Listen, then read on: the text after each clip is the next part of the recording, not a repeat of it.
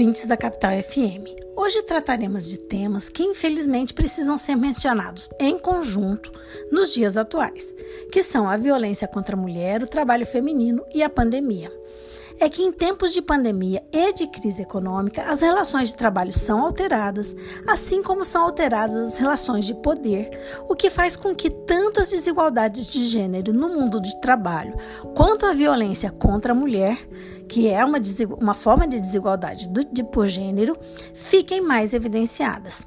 Após o início da pandemia, com o isolamento social que se fez necessário para frear a proliferação do coronavírus e com as tensões resultantes da convivência exacerbada e ainda a falta de dinheiro nos lares, aumentou em muito a violência contra a mulher.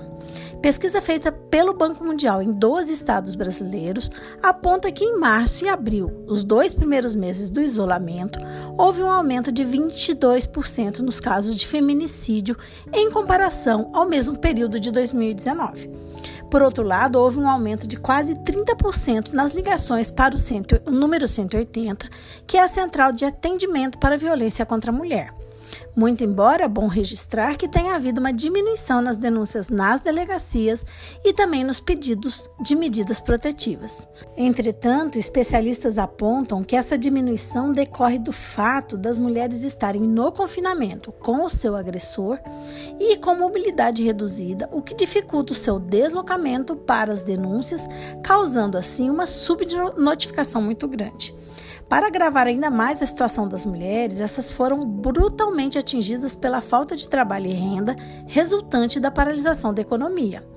Importante lembrar que, pelos dados do IBGE, as mulheres são mais vulneráveis economicamente, seja porque ganham menos que os homens, seja porque estão em um número maior na informalidade, seja porque normalmente são responsáveis pelos cuidados com os filhos, com os doentes e com os idosos da família.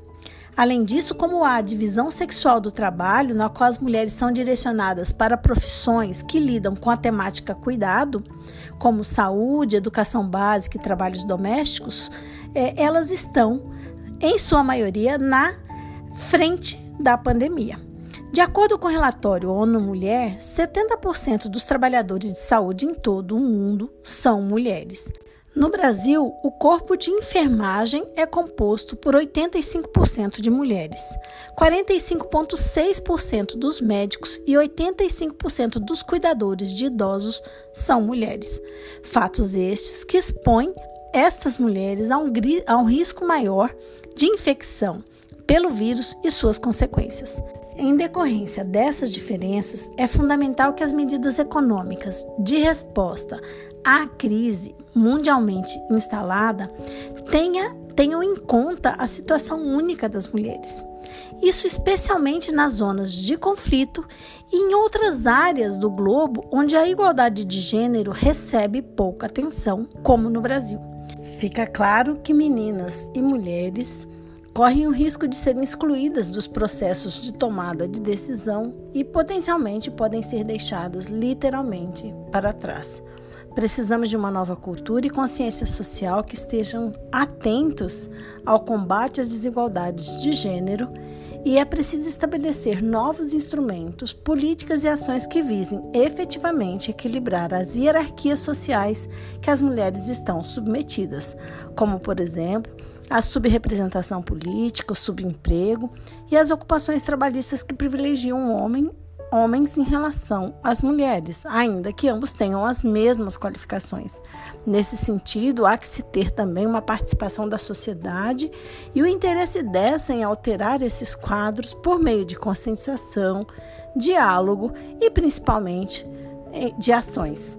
É, não há espaço no mundo civilizado para violência de gênero nem para tratamento desigual das mulheres no mundo do trabalho. É, precisamos então dar a, a, devida atenção a essas temáticas. Por hoje é só, nos despedimos agradecendo pela atenção. Até a próxima terça. Essa coluna teve participação de Carla Leal e Brandon Andrade, membros do grupo de pesquisa sobre o meio ambiente do trabalho da UFMT, o GPMAT.